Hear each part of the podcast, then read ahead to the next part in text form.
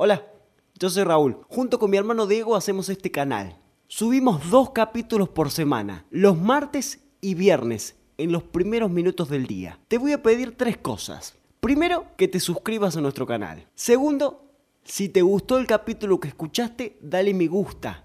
Y tercero, compartilo con quien creas que lo necesita.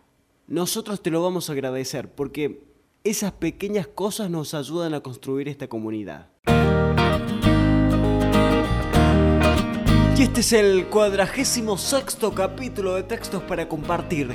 En este caso, te vas a enterar por qué se huelen la cola los perros. Una leyenda de autor anónimo, especial para los más chicos de la casa. Acordate que podés escucharnos en YouTube, Spotify, iTunes y en todas las plataformas de podcast del mundo. Te dejamos nuestros links en la descripción del capítulo. Y si a vos también te gustaría leernos algún texto, mandanos el audio a contacto.textos para compartir gmail.com. Sin más vueltas, señores, el texto de hoy dice así.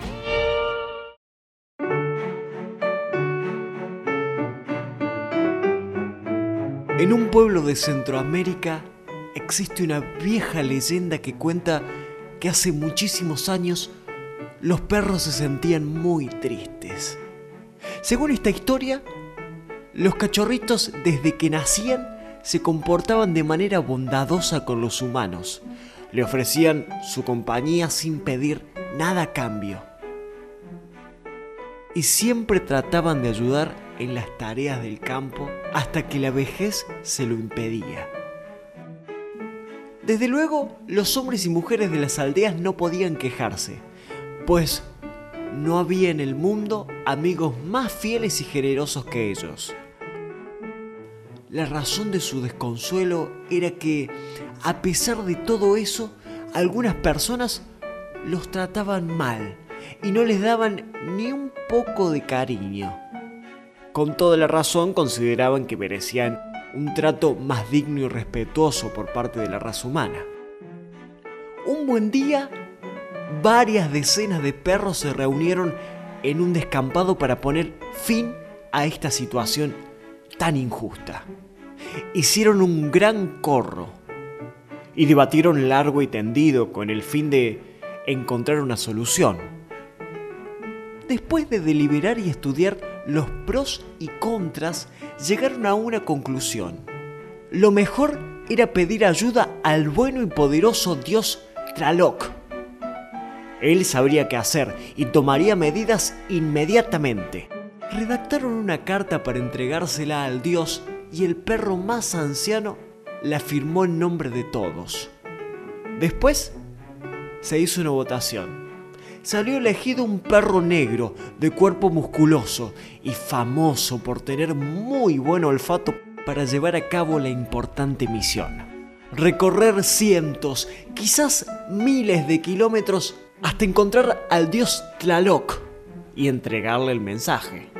Qué orgulloso se sintió el joven perrito de poder representar a su comunidad y de que todos confieren en sus capacidades. Sin embargo, cuando estaba listo para partir, surgió un pequeño problema. ¿Dónde debía guardar la carta?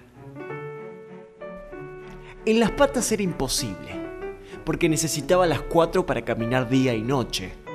Tampoco podía ser en el hocico, ya que el papel llegaría húmedo y además tendría que soltarlo cada vez que quisiera comer o beber.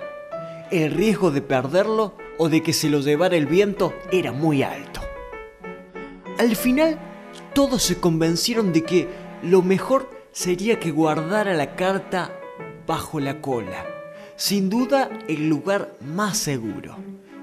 El perro aceptó y se despidió de sus amigos con tres ladridos y una sonrisa.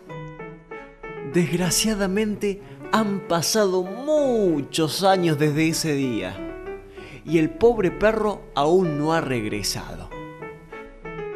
Se cree que el dios vive tan lejos que sigue caminando sin descanso por todo el mundo, decidido a llegar a su destino.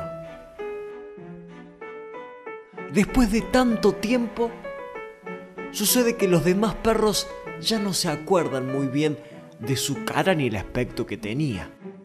Por eso, cuando un perro se cruza con otro al que no conoce, le huele la cola, para comprobar si esconde la vieja carta. Y se trata del valeroso perro negro de cuerpo musculoso y buen olfato, que un buen día partió en búsqueda del dios Traloc para pedirle ayuda.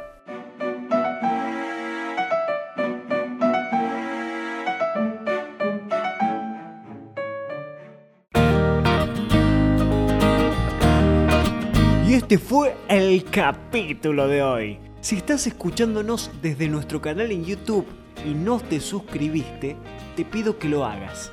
Te muestro cómo hacerlo. Mirá, abajo del video está el botón suscribirse.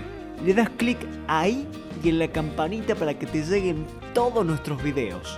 Le das me gusta haciendo clic en la manito para arriba. Y más abajo, en los comentarios, te pido que nos cuentes qué te pareció el capítulo de hoy. Y lo más importante, que nos digas en qué podemos mejorar, porque nosotros somos eternos aprendices y tu opinión nos enriquece. Mándanos el texto que te gustaría que leamos a contacto.textos para compartir gmail.com y compartí nuestro contenido con quien creas que lo necesite. Esto es Textos para Compartir, la manera más simple de difundir cultura. Muchas gracias por estar. Hasta la próxima. Éxitos.